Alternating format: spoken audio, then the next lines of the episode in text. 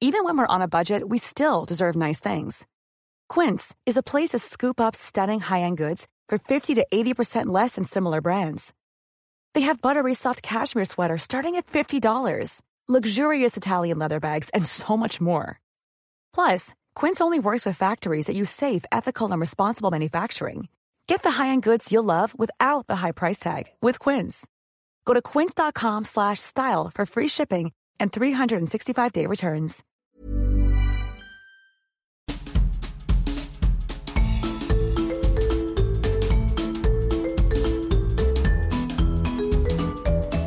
Écoutez le podcast de So Sweet Planet. Je suis Anne Greff et je vous propose des rencontres autour des thèmes des droits humains, de la culture et de l'environnement.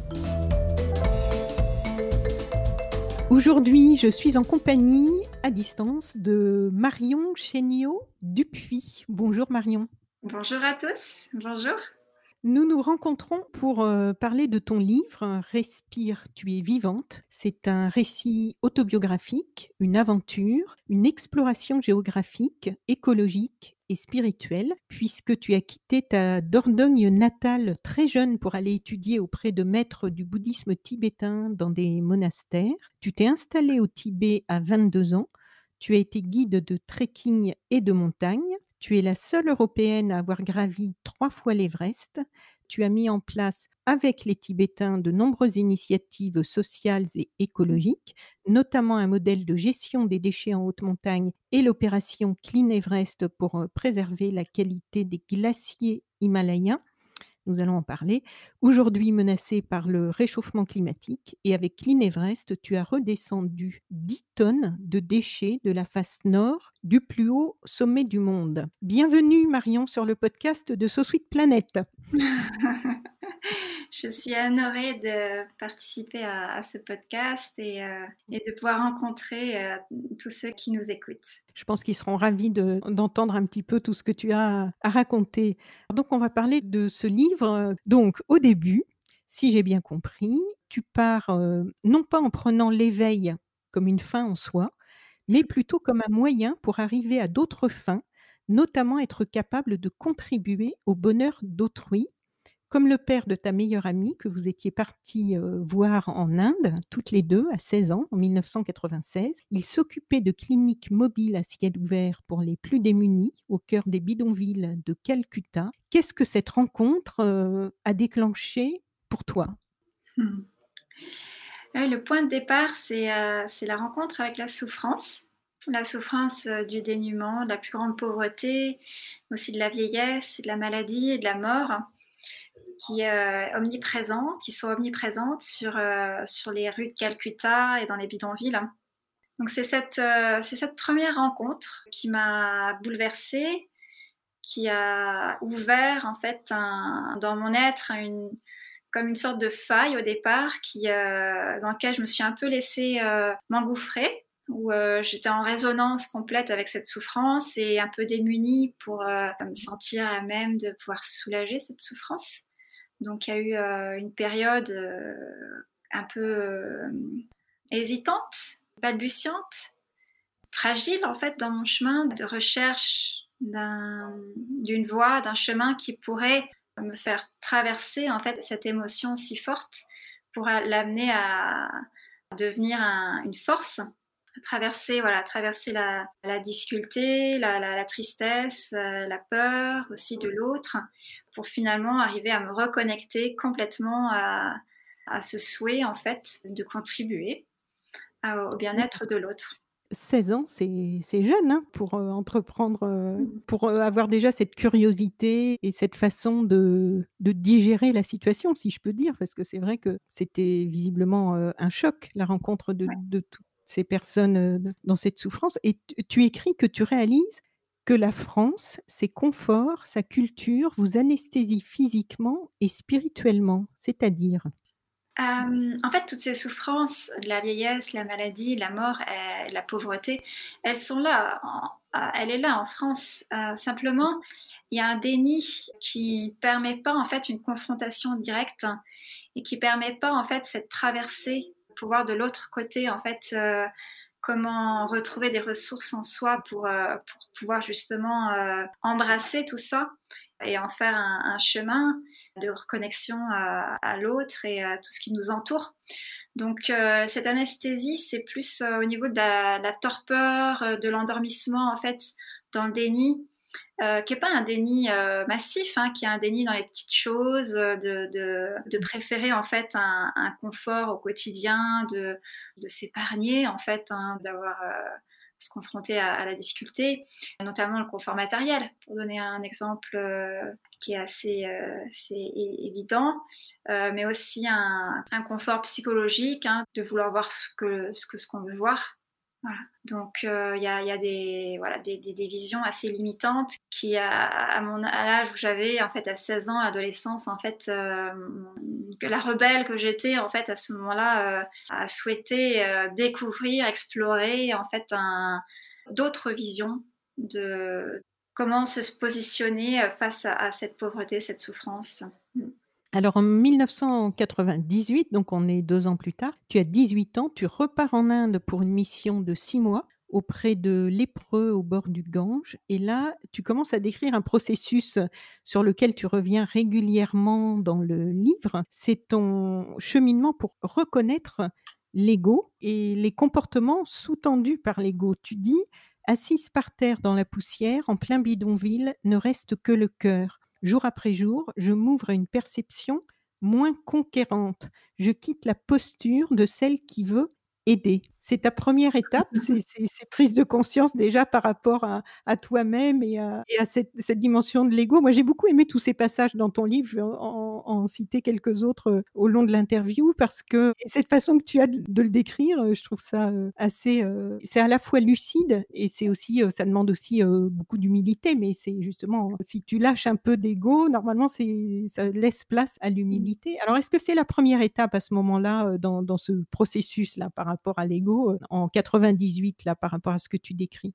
Oui, c'est l'étape euh, en fait de découverte de toutes les facettes. De, pour moi, il n'y a pas un, ego qui, euh, qui fait bloc et qui, dans lequel je suis, je suis emprisonnée. c'est plus facile en fait d'aborder ce chemin de, de déconstruction de, ces croyances euh, limitantes dues à des, parts de nous qui, euh, à un moment donné, voilà, se sont raconté une histoire qui, euh, dans mon cas, donc à Calcutta, tournait autour de je veux être celle qui veut aider les autres, je veux contribuer au bien-être des autres et soulager leur mmh. souffrance.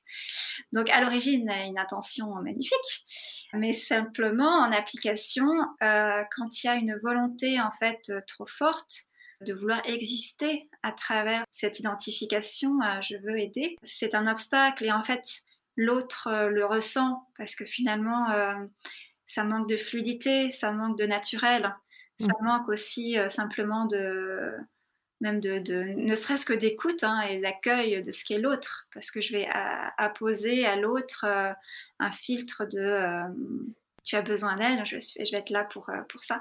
Alors que je voyais qu'en fait, chez les docteurs dans la clinique, euh, donc, qui avait été créée par Jack Prager, qui a été un, de, mes, voilà, de, mes exemples de maître euh, compassion. Le père de, ton, de ta meilleure amie. De ma meilleure amie, voilà, qui, qui était docteur à Calcutta et qui, qui avait créé cette organisation Calcutta Rescue qui agit directement dans les bidonvilles. Et donc là, il y a les réseaux de, docteurs sur, toutes les, différentes cliniques qui agissent au quotidien et je, les fréquentais donc et je voyais que ils étaient tous les jours en fait euh, joyeux, ouverts, dans une attitude de, de, non-effort. Ils prenaient les patients qui arrivaient, parfois il y en avait beaucoup plus que ce que la clinique pouvait accueillir, et puis parfois les conditions ne permettaient pas de prendre tout ce qui arrivait. Et pourtant, chaque matin, ils étaient là avec leur grand sourire et ils restaient, ils restaient jusqu'à des fois pas d'heure dans l'après-midi, la soirée, pour être sûr que tout le monde reçoive les soins. Et, je voyais qu'en fait, leur énergie en fait se renouvelait d'une manière que je ne comprenais pas à cette époque. Comment euh, est-ce possible d'être euh, autant en contact avec une source en eux qui leur permettait en fait de continuellement se, ressourcer et pouvoir donner. Et là, en fait, je voyais que euh, des réponses euh, à ma question de OK, maintenant je sens la résonance, la souffrance avec l'autre. J'ai moi-même ce souhait de vouloir venir en aide, mais comment je vais faire ce passage pour pas en fait me laisser tomber, couler dans cette souffrance, cette détresse? Et moi-même en faire une détresse personnelle et arriver au contraire à chaque jour euh, me lever avec cette joie, cette énergie, euh, cet enthousiasme qui ne faillit pas pour être là à, côté des patients. Donc euh, je sentais qu'ils avaient quelque chose et j'ai souhaité en fait découvrir l'apprentissage qui allait pouvoir m'amener à, à, cette même capacité que j'ai appris plus tard avec la compassion. Mais eux, ils pratiquaient déjà le bouddhisme tibétain, ces médecins-là, ou c'était d'autres formes de Non, c'était vraiment euh, cette, euh, cet entraînement de l'esprit voilà, qui est, qui, est, présent dans le bouddhisme tibétain, qui mène à, à développer la capacité d'être en compassion. Ça, euh, ils l'avaient en fait eux naturellement. J'ai juste senti en fait que si eux pouvaient l'avoir, voilà, j'avais envie d'accéder au même. Euh, Parce que tu t'es intéressée, j'ai vu aussi à l'hindouisme au début. À Ama, la grande sainte, euh, voilà, qui, qui, prend tous les êtres dans ses bras. Ah oui, que tu as rencontré aussi plusieurs fois. Oui, très jeune et qui m'a aussi euh, mis sur cette voie en fait de comment l'amour peut devenir inconditionnel et euh, mmh. être auto-générée en fait. C'est-à-dire qu'au fur et à mesure que les gens viennent vers elle, elle, euh, elle est tout le temps euh, dans, dans un, un, flux continu en fait d'accueil, de réception de, de, tout ce qui vient. Donc ça, c'était des exemples comme Ama, comme Jack Prager, comme aussi les maîtres tibétains que j'ai rencontrés depuis, depuis que j'ai 16 ans et qui m'ont inspiré cette, cette vocation d'apprendre à, à développer ces mêmes capacités. Oui. Lorsque tu pars pour l'Inde, puis pour le Tibet, tu quittes donc ton Périgord vert en Dordogne et un environnement familial euh, déjà sensible, je crois, au lien avec la nature. Est-ce que tes parents avaient euh, préparé le terrain en fait? Oui, avant l'apprentissage de la compassion, qui a été de, donc de mon propre euh, choix, mmh. avant j'ai fait l'apprentissage de la nature. ça, c'était le choix de mes parents et qui m'ont transmis à travers une éducation de, de mode de vie au fin fond de la forêt, à jouer au milieu des bois, à construire des cabanes, grimper dans les arbres, découvrir toutes les, traces des animaux dans la boue, dans la neige, reconnaître. Après ça, c'était vraiment plus euh, l'aspect euh, connaissance avec mon père qui mmh euh, connaît extrêmement bien les noms des plantes, des arbres, des, animaux. Donc, reconnaître même le, chant hein, des oiseaux. Euh, identifier le, nom des plantes. En fait, c'est une connaissance qui est extrêmement euh, vaste, qui est expérientielle, euh, voilà, qui vient avant tout d'une immersion dans, le monde naturel. Et ça, c'est vrai que j'ai eu énormément de chance de, naître et de grandir toute mon enfance dans cet environnement. Alors, tu prends cette recherche spirituelle très au sérieux, toute jeune, puisque tu suis alors des études à l'école du cirque en France, que tu quittes à 22 ans. Tu t'installes au Tibet pour y être initié par des maîtres bouddhistes tibétains. Tu y médites pendant des semaines, même, même plus longtemps que ça, dans des grottes. Tu mènes une vie austère et monacale, complètement coupée du monde. Tu te rases la tête. Tu expliques J'ai besoin de m'inscrire au sein d'une tradition, de suivre un enseignement long solide. Je désire entraîner mon esprit à la compassion. Alors comment ça se passe d'entraîner son esprit à la compassion concrètement? Ça consistait en quoi dans cette voie que tu as choisie quand tu es arrivé dans un monastère euh, à l'autre bout du monde, euh, si jeune? Quels étaient la, les exercices dans cette voie-là? Oui, il y, a, des étapes. Euh, déjà, en fait, je suis partie à 18 ans de France, euh, de l'école de cirque, et j'ai passé donc mes, mes quatre années euh, d'études après le, bac dans un monastère à Darjeeling, donc de 18 à 22 ans. Ah oui, en Inde. En Inde. donc là, le point de départ, c'est l'apprentissage de la langue tibétaine. Parce que mon maître de méditation, qui m'a finalement accepté dans son monastère. Et que tu voulais euh rejoindre, mais c'était un monastère où il n'y avait que des hommes, et toi, tu arrives, petite française qui ne parle pas la langue. Voilà. Donc, il n'y avait pas vraiment de, structure euh, prévue pour euh, accueillir un, élève occidental, femme. donc j'étais un peu à l'extérieur du monastère. Je vivais dans une, une petite auberge tenue par des Indiens posée au monastère. Et j'ai dû apprendre très vite la, langue tibétaine. Donc ça, c'était assez facile parce que, étant jeune, j'avais fait déjà des apprentissages de langue étrangère, donc j'ai pu me consacrer euh, entièrement à ça pendant quelques mois. Pour, euh, voilà, au bout de six mois, j'étais assez, euh, enfin, j'étais fluide même pour parler et mmh. recevoir les enseignements. Donc après cette étape, j'ai commencé à apprendre la méditation de calme mental, c'est-à-dire arriver à fixer son, son esprit sur un seul point et demeurer stable euh, suffisamment longtemps pour que euh, voilà, les distractions habituelles de l'esprit ne prennent pas le dessus, mais qu'au contraire, en fait, il y ait une, capacité à revenir sur le point euh, fixé au début de la séance, et même de maintenir cette vigilance de veille sur l'esprit, en fait, au-delà des séances de méditation, tout au long de la journée, pour intégrer en fait cette, cette capacité de concentration jour et nuit. Bon, après, ça c'est dans l'idéal. Hein. C'est mmh. euh, euh, moi personnellement, j'ai pas du tout euh, ces capacités, encore moins pendant la nuit, mais même pas voilà tout au long de la journée. Simplement, je dirais que c'est c'est une base, une base indispensable, voilà, qui est sans sans cette maîtrise en fait de cette connaissance du fonctionnement de l'esprit qui va toujours en fait partir à la suite de ses pensées euh, et sans en être sans être conscient quand ça arrive, on peut pas aller plus loin pour en fait développer, cultiver euh, des nouvelles habitudes mentales qui mm. euh, comme telles que la compassion simplement parce qu'au départ on connaît même pas son esprit en fait hein, donc, et le fonctionnement de son esprit. Donc ça c'est la première étape et puis ensuite donc là ce qui nous intéresse là c'est l'apprentissage de la compassion. Comment y arrive-t-on. Euh, donc là, euh, c'est un passage intéressant euh, quand on commence à être proche ou intime avec le fonctionnement de son esprit, de voir comment nos propres émotions peuvent nous submerger parfois ou nous amener dans différentes directions qui ne sont pas forcément celles qui nous mettent le plus à l'aise ou euh, heureux. Voilà, plus heureux, voilà. plus paisible. Donc, cultiver la compassion commence en fait par détecter tout ce qui nous empêche d'être connecté de manière euh, douce et bienveillante avec ce qui nous entoure.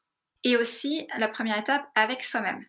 Donc déjà, commencer par avoir une, douceur euh, envers nos propres pensées qui vont de toute façon et nos émotions d'ailleurs aussi euh, continuer de nous submerger. Euh, découvrir, donc il y a différentes mêmes parts de nous qui se cristallisent autour d'histoires, de tout un, tout narratif en fait qu'on se fait, euh, qui, auquel parfois on s'identifie très fort, et qui vont parfois bloquer notre être, dans l'ouverture qui est notre être quand il est stable, quand il est en paix. Et c'est arriver en fait à détecter ce qui bloque et ce qui va arrêter cette ouverture et pour en fait le désamorcer le plus tôt possible et laisser au contraire émerger depuis cette stabilité, cette paix dont on a parlé au début, qui est le calme mental, des qualités naturelles dans l'esprit d'accueil, bienveillance, de compassion envers, envers soi-même et envers tout ce qui nous entoure. Alors, il y, a une autre analyse que je trouve, je trouve amusante aussi parce qu'en fait, on voit que tu ne cherches pas à, dissimuler tes erreurs et les illusions parce que, au contraire, tu racontes les pièges dans lesquels tu tombes et dans lesquels beaucoup d'entre nous peuvent tomber. Hein. En fait, c'est en ça que le récit est intéressant aussi. C'est parce qu'on peut faire des ponts avec nos propres vies. Et là, tu dis, je ne souhaite plus que me consacrer aux retraites spirituelles et devenir nonne. La solitude s'impose comme ma compagne, sans stimuli et confrontation extérieure, une nouvelle forme d'engourdissement mmh s'installe, un gel me sépare de la vie, mais je n'y prends pas garde. Je ne ressens plus mes émotions, je suis mmh. déconnectée de mon corps et n'éprouve pas le besoin d'établir des relations avec les autres. J'en oublie même mon vœu de devenir travailleuse sociale. Les formules altruistes que je récite sont presque mécaniques l'autre devient abstrait et lointain, il représente un danger. Et cette analyse, aujourd'hui, on a presque l'impression euh, qu'elle t'amuse. Oui, et puis euh, j'ai essayé d'être vraiment fidèle à, mon évolution. Euh, là, je suis, je suis, vraiment jeune, j'ai entre 18 et 22 ans, j'ai ce, ce, caractère extrêmement extrême extrêmement extrême. oui. Euh, c'est euh, donc forcément j'en ris avec euh, et j'en ris de plus en plus souvent. D'ailleurs, c'est ce que mon maître m'a dit dans, les premières semaines quand je suis arrivée au monastère, alors que je me prenais la tête sur des, des visualisations compliquées. Il m'a dit, mais tu veux trop tu veux trop. Et, euh, et, je me suis rendu compte que donc dans, dans ma recherche euh, quête spirituelle, je voulais trop, euh, en voulant trop, bah, je me suis coupée en fait de, de moi-même, des autres, du monde et des sensations, et puis du corps. Hein. donc c'est vraiment quelque chose d'assez, un isolement qui est assez, assez global. Mais voilà, qui mène évidemment à des compensations de paix intérieure qui me nourrissaient à cette époque-là et puis, ça m'a permis d'accéder aussi à, certains modes de, de, conscience, des états de conscience modifiés, hein, tout simplement. Ouais, dans, des absorptions méditatives euh, où effectivement, euh, je voyais quand même la, toute la profondeur de ce que l'esprit peut euh, explorer, de l'esprit, l'esprit qui s'explore lui-même. Hein, c'est ça l'idée, hein, c'est la mmh. conscience qui s'explore elle-même. Et quand elle est complètement focalisée sur l'exploration de la ce qui la compose, oui. ce qui est la, conscience qui se retourne vers elle-même, c'est assez grisant. Donc, euh, voilà, j'ai vécu ces, années d'exploration de, la conscience. Alors cette étape, euh, c'est aussi celle de la rupture un peu violente avec ton maître spirituel et tu dis qu'à ce moment-là, ton ancien monde s'effondre. Donc là, c'est encore une nouvelle étape, une nouvelle prise de conscience que tu racontes aussi avec beaucoup d'autodérision. Qu'est-ce qui se passe à ce moment-là? Alors là, j'ai la chance d'avoir rencontré un maître authentique qui euh, ne laisse aucune place à des dérives, des échappées spirituelles, des écueils, comme là où j'étais dans mes absorptions euh, méditatives, à me prendre pour quelqu'un euh, qui était différent des autres. Mmh. Donc, c'est lui qui m'a secoué, en fait, un, en me montrant en fait dans le miroir du maître euh, authentique qu'il était, qui avait pas de place pour tous ces petits jeux en fait euh, de retournement de, conscience, qui euh, qui s'est fasciné par elle-même, etc. Donc c'est grâce à son sa force parce que c'était assez dur pour moi d'être un peu comme jetée à l'extérieur du monastère pour finalement me retrouver face à moi-même. Et, et c'est là où voilà j'ai je suis partie précipitamment et je me suis retrouvée sur une, une île. Euh, oui, parce que étais, en fait, tu étais, étais, vexée.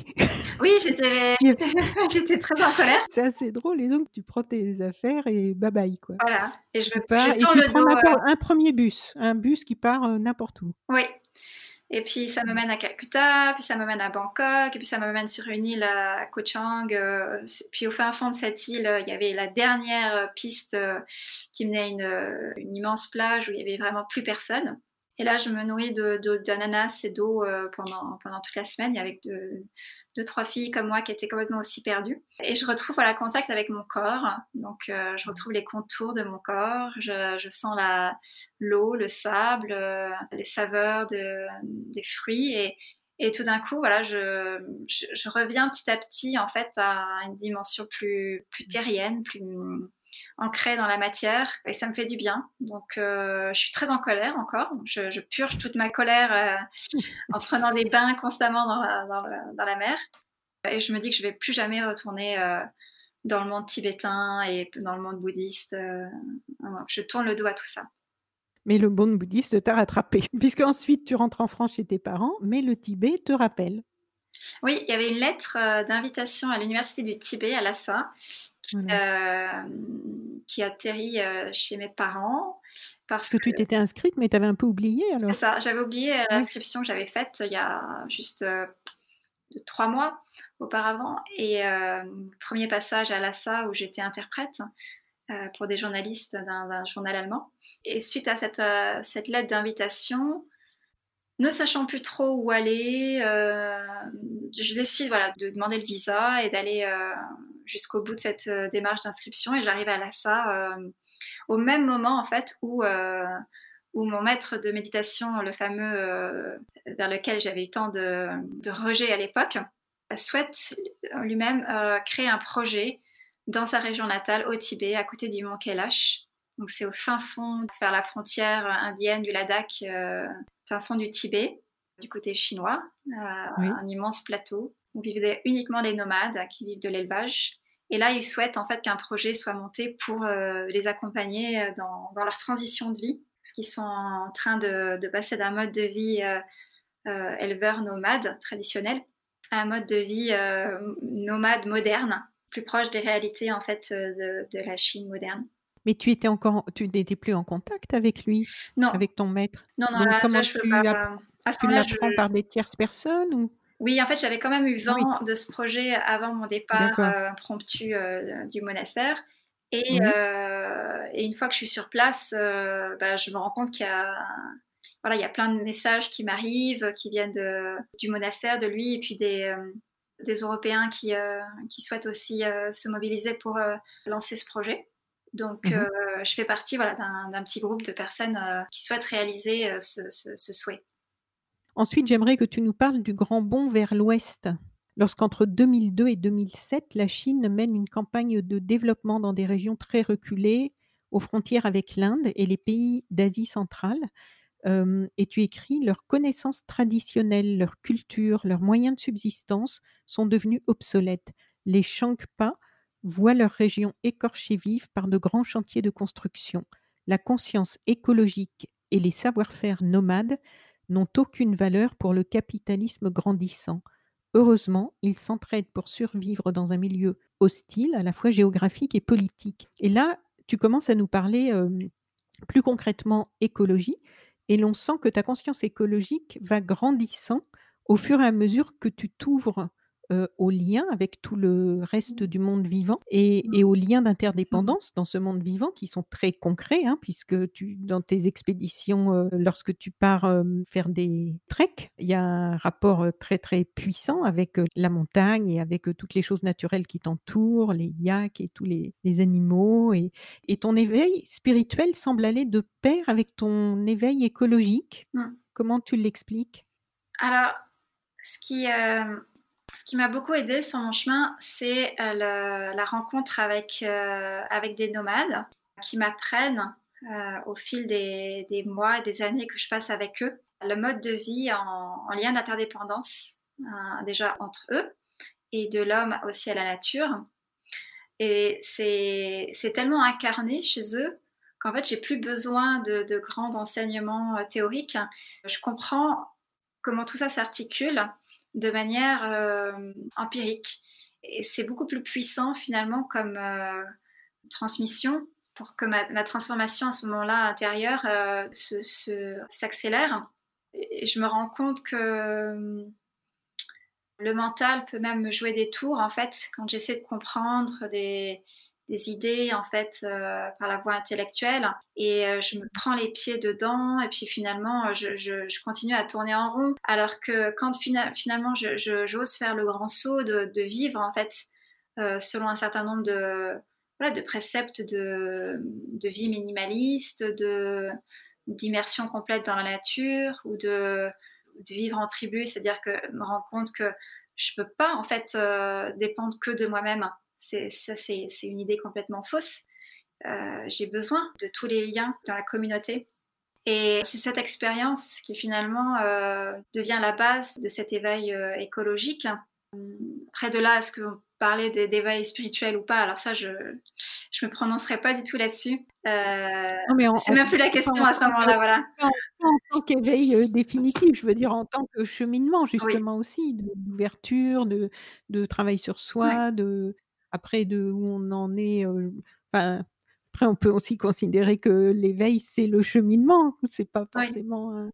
Ouais, c'est et, et dans, et- et dans ton livre, on voit justement toutes ces étapes que tu passes de prise de conscience, d'enlever des illusions, de tout ça. Et puis au, au niveau de l'écologie, on voit aussi tout ce, parce que c'est c'est ça devait pas être rien de vivre avec des gens qui Mmh. ont une culture si différente de la tienne, une autre langue, dans des endroits où où il y a pas de là, il y a pas de portable, il y a pas de réseau, tu es dans les montagnes, c'est Mmh c'est rude. La vie a l'air très rude à ce moment-là, là, dans ces expéditions, où tu passes, beaucoup de temps quand même avec eux, de de de jour, de nuit, Mmh. de à dormir, il fait froid, Mmh. c'est ça donne pas tellement envie, hein, moi Oui, je oui. trouve. C'est vrai que je parle pas même assez dans mon livre, je pense, de, de la, la difficulté au niveau euh, d'adaptation à des, des, niveaux de confort qui est, très très bas. Ça, c'est vrai que j'omets quand même pas mal cette réalité. Donc, c'est vrai que j'ai l'impression d'être quelqu'un d'assez euh, aérien, que dans l'esprit, etc. Alors qu'effectivement, le parcours est un peu difficile, euh, finalement, dans, dans son aspect matériel, a énormément contribué aussi à, euh, engrammer dans, dans, mes cellules, dans mon corps, en fait, ce, cette recherche d'une vérité, en fait, euh, qui est basée sur l'expérience, plus que justement dans les idées. Oui, là, c'est vrai que la partie du livre et c'est quand même assez assez tôt dans le livre, mais où on sent le les liens avec le concret qui se qui se mettent en place, très fort. Mais il y a aussi toute la culture, comme souvent avec les populations autochtones, cette culture qui est encore très vivante, mmh. où la la montagne, enfin tout est personnifié, ce sont des des déesses, des il y a des relations avec, tout ce monde, qu'un occidental qui débarque comme ça, un, monde dont il n'a pas conscience et mmh. qu'il ne voit pas, et sûrement auquel il a du mal à croire. Mais tu rentres vraiment très loin dans, dans leur monde. Oui, oui, les frontières entre l'imaginaire et le réel sont, sont, très, très poreuses. Et mmh. c'est cette même image hein, de la respiration, en fait, et de la vie qui traverse entre monde matériel et monde, monde de l'esprit, où finalement, cette perception poreuse en fait entre, les, entre monde extérieur et monde intérieur permet de justement cette expansion d'un être plus vaste en nous qui n'est pas limité dans, dans, une croyance en la réalité du monde extérieur qui, euh, voilà, qui se définit par un certain nombre de, de points, de de référentiels en fait qui, qui, nous ont été donnés depuis notre, euh, depuis notre enfance, par notre culture, notre éducation, les politiques, la société, qui nous fait voir les choses d'une certaine manière. Et c'est vrai que de, de pouvoir euh, imaginer, ne serait-ce qu'imaginer en fait que euh, c'est possible de, de laisser tomber toute cette, toute cette construction, de laisser traverser d'autres d'autres visions du monde, d'autres perceptions, dans notre, euh, dans notre champ du vécu, d'expérience. Devenir pneumatique avec justement euh, tout ce qui nous entoure, y compris la culture, les mentalités, la, les perceptions du monde, et sans chercher à s'en approprier de nouvelles, mais simplement, euh, en fait, laisser de plus en plus de trous en nous pour que puisse passer ce souffle qui nous fait justement, dans cette respiration, aller vers l'autre de manière beaucoup plus fluide, beaucoup plus naturelle, parce que parce que je suis pas euh, cristallisée dans, mes croyances et dans, mon identité euh, basée sur ces croyances. Donc ça, c'est une force que je, que je souhaite vraiment pour tout le monde de, développer. Hein. C'est de déconstruire vraiment toute cette euh, armure de de croyances, de, de, facettes de sa personnalité qui se crispent sur, sur certaines idées préconçues. Hein. Donc ensuite, tu commences à lever des fonds en Europe. Qu'est-ce que tu mets en place? Alors au départ, euh, j'essaie de, suivre le modèle classique des, ONG, donc mmh. de, développement euh, de projets sur ces régions nomades la région natale de, mon maître. Et, oui, euh, parce que tu les as observés, mais ça t'a un petit peu agacé, je crois. Oui, voilà, j'essaie de suivre un peu les, exemples qui, mais qui sont toujours les mêmes, c'est-à-dire que c'est un peu une réplique euh, dans, tous les pays du monde en fait d'un manuel de, développement local où euh, en fait la dimension locale n'est pas vraiment prise en compte, c'est-à-dire que oui, elle est même souvent niée. Elle est niée. On, arrive et on impose. Euh, voilà un, modèle qui, qui a fonctionné dans les autres pays, donc ou pas. Ou pas d'ailleurs, mais voilà, soi-disant. Donc là, euh, je comprends en fait très vite que les, nomades, leur besoin euh, premier, c'est leur autonomie. ça paraît assez évident, pas se poser 36 000 questions pour comprendre ça. Mais ça n'a pas forcément été compris euh, par tous ceux qui arrivaient sur ces régions où vivent les nomades. Donc, je me rends compte que pour arriver à cette autonomie, en fait, c'est en se donnant les moyens voilà, de comprendre les grands changements qui leur arrivent donc c'est par, euh, par l'éducation, d'une certaine manière, qu'ils vont pouvoir retrouver cette autonomie. Et je me rends compte que bon, bah, les, ONG à ce moment-là, en fait, ne peuvent pas vraiment offrir euh, ces, solutions-là. Donc, euh, en fait, je m'éloigne. Peut-être qu'elles peuvent offrir des aides, mais c'est plus à court terme, quoi. Toi, tu te mets dans une perspective de quelque chose à long terme pour faire une vraie transition profonde. C'est ça.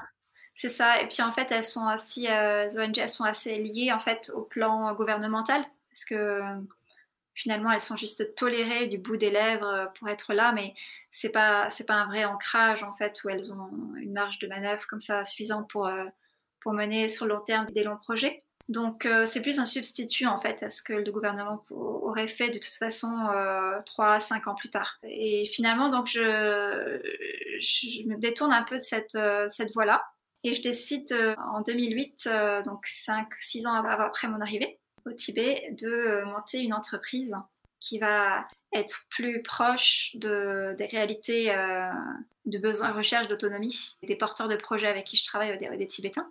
Oui. Mais une entreprise dans quel domaine alors? Alors c'est une entreprise d'accompagnement de, conseil pour les entrepreneurs sociaux tibétains. Donc c'est la première plateforme qui existe dans ce domaine-là et qui a pour vocation donc de suivre les entreprises tibétaines qui souhaitent se développer en incluant leurs valeurs tibétaines au sein d'un projet euh, économique viable.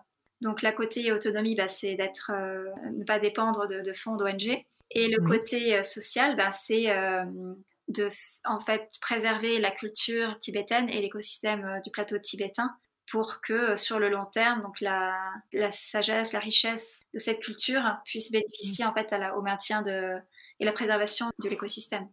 Oui, puisque ensuite tu rencontres Tachi Dorji, qui est né dans une famille nomade et son projet ambitieux d'institut des nomades. Déjà, est-ce que tu peux nous expliquer ce qu'est le troisième pôle? Oui, le troisième pôle, c'est un, terme qui a été créé il n'y a pas très longtemps pour désigner une région qui recouvre des terres sur huit pays différents, qui couvre toute la, chaîne Himalaya et tout le plateau tibétain. Voilà, en passant par le, Pakistan, l'Inde, le Népal, le Bhoutan, la Birmanie, le Tibet. Euh, donc ça a une, euh, une, très grande envergure et sa particularité en fait c'est de montrer qu'il y a une quantité de terres gelées et de glaciers sur cette zone, de même que le pôle nord et le pôle sud forment une réserve d'eau euh, douce pour le monde.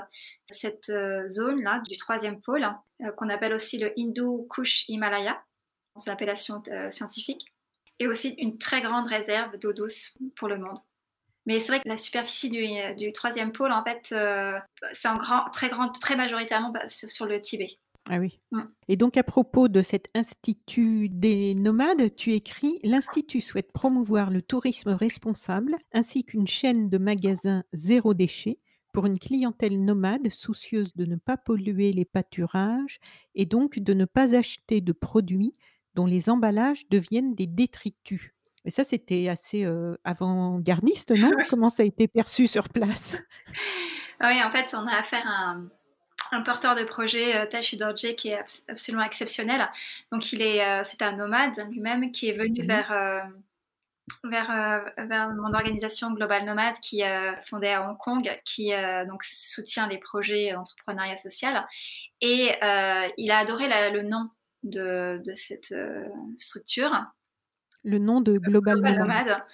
Et il est venu vers nous en nous demandant justement de l'aider à renforcer les aspects économiques de son projet parce que lui, il a, il a travaillé pendant plusieurs décennies sur les, questions euh, de protection de l'environnement. C'est quelqu'un d'extrêmement reconnu mm, au niveau national pour toutes ses actions, euh, notamment sur la protection des antilopes, mais aussi euh, des antilopes sauvages tibétaines.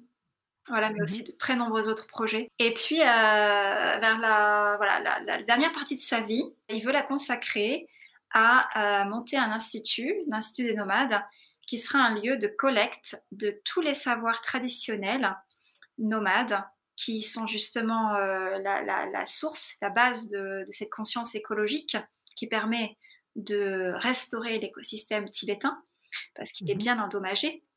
Il faut savoir qu'en fait cette région du troisième pôle, donc euh, de, vastes terres gelées où vivent euh, les nomades qui sont là depuis des millénaires et qui vivent de l'élevage euh, sur un mode euh, extensif, c'est-à-dire sur d'immenses territoires où les, les, troupeaux en fait pâturent euh, tout au long de l'année sur, différents, sur différentes zones. Et ce mode mhm. d'élevage extensif permet en fait de maintenir sur ces immenses terres un équilibre où le sol en fait est fertilisé et avec l'herbe en fait qui arrive à pousser chaque année, le, manteau herbeux en fait se maintient, permet de garder l'humidité sur la partie superficielle du sol et cela évite en fait que les failles se creusent avec le réchauffement climatique et la fonte du permafrost. Et cela évite aussi qu'il bah, y ait des zones entières qui soient désertifiées déjà. Parce qu'avec mmh. l'érosion par le vent, dès qu'il y a un petit bout de terre qui commence à, se désertifier, en fait, ça fait des immenses plaines désertes à cause du vent. Et ça évite aussi qu'il y ait des failles euh, qui se creusent ou des émanations de, carbone et de méthane en fait euh, se, diffusent après dans, l'atmosphère et amplifient mhm. euh, voilà, le problème du, réchauffement climatique. Donc c'est une zone qui est extrêmement fragile, qui a besoin d'être protégée rapidement. Il peut aussi y avoir d'ailleurs à cause de ces failles dans le permafrost en fait des virus infectieux qui sortent euh, voilà, des, profondeurs et qui remontent. Et oui, ça aussi, on en entend parler de plus en plus, oui. Voilà, donc les, enjeux sont, sont, majeurs. Voilà, donc là, euh, le pari en fait que fait l'Institut des nomades, c'est de dire que euh, les nomades ont un rôle à jouer dans la restauration de l'écosystème de ces, de ces hauts plateaux, mmh de ces terres gelées, et, et de montrer que les savoirs traditionnels de mode de vie en harmonie avec la nature sont des savoirs précieux qu'il est indispensable en fait de transmettre de génération en génération pour que euh, dans, l'avenir proche, en fait, toutes euh, ces nouveaux euh, nomades puissent intervenir de plus en plus nombreux en fait comme protecteurs de l'environnement. Et de faire voilà après connaître ces savoirs auprès des scientifiques nationaux et internationaux pour travailler avec eux en fait sur la validation d'un certain nombre de ces bonnes pratiques environnementales pour qu'ensuite ben, ça, puisse devenir, devenir, même une réglementation euh, nationale. Et mmh. voire même peut-être, euh, on peut imaginer que ça puisse même euh, donner des idées dans d'autres régions du monde qui font face aux mêmes problèmes sur comment restaurer l'écosystème. Et, et, puis aussi, sur le plan économique, comment aider les nomades à rester nomades, c'est-à-dire vivre de l'élevage avec leurs grands troupeaux sur des immenses territoires, tout mmh en ayant aussi accès à, des modes de vie euh, plus confortables euh, grâce à, la modernité. Et donc de euh, générer, des revenus pour, pour eux en fait grâce au magasin zéro déchet et puis aussi à développer un, tourisme, responsable. Qui de toute façon, un tourisme qui vient jusqu'à eux, euh, qu'ils le veuillent ou pas. Après, c'est à eux de, de comprendre euh, là où ça peut être néfaste pour leur environnement et comment ils peuvent contrecarrer cet afflux de tourisme. Euh, surtout euh, au niveau domestique, mais aussi international, et comment ils peuvent créer euh, des infrastructures et des modes de voyage euh, en lenteur, en, voilà, en connaissance de l'environnement, pour que voilà, ce soit un tourisme respectueux. C'est la fin de cette première partie du podcast de Sweet Planète avec Marion Chéniaud Dupuis pour parler de son livre Respire, tu es vivante, de Lhasa à l'Everest, une aventure écologique et spirituelle aux éditions Masso. J'espère que ça vous a plu. Je vous donne rendez-vous sur le prochain épisode pour la suite de cette rencontre. Nous parlerons du développement des activités de tourisme éco-responsable autour de l'Everest, des projets au Tibet, de la fonte des glaciers dans l'Himalaya, des alpinistes qui viennent pour escalader l'Everest et que Marion a accompagné plusieurs fois sur ce sommet que l'on appelle le toit du monde puisque c'est le plus haut sommet de notre planète. Nous parlerons aussi de l'Institut des nomades à nouveau, de la vie de Marion avec les guides tibétains et de bien d'autres choses. Donc je vous donne rendez-vous sur le prochain épisode. Chères auditrices, chers auditeurs, si vous avez apprécié ce podcast de So Sweet Planet, N'oubliez pas de lui mettre un avis favorable sur votre application de podcast, par exemple 5 étoiles sur Apple Podcast, et de rédiger un avis sympathique. Cela me fera plaisir. Pour plus d'informations sur les droits humains, l'environnement et la culture, vous pouvez suivre la page So Sweet sur Facebook. Enfin, n'oubliez pas de vous abonner gratuitement, soit à la newsletter sur le site sosweetplanet.com soit au podcast sur votre application de podcast pour être informé des prochains podcasts de Sous Suite Planète mis en ligne. À bientôt.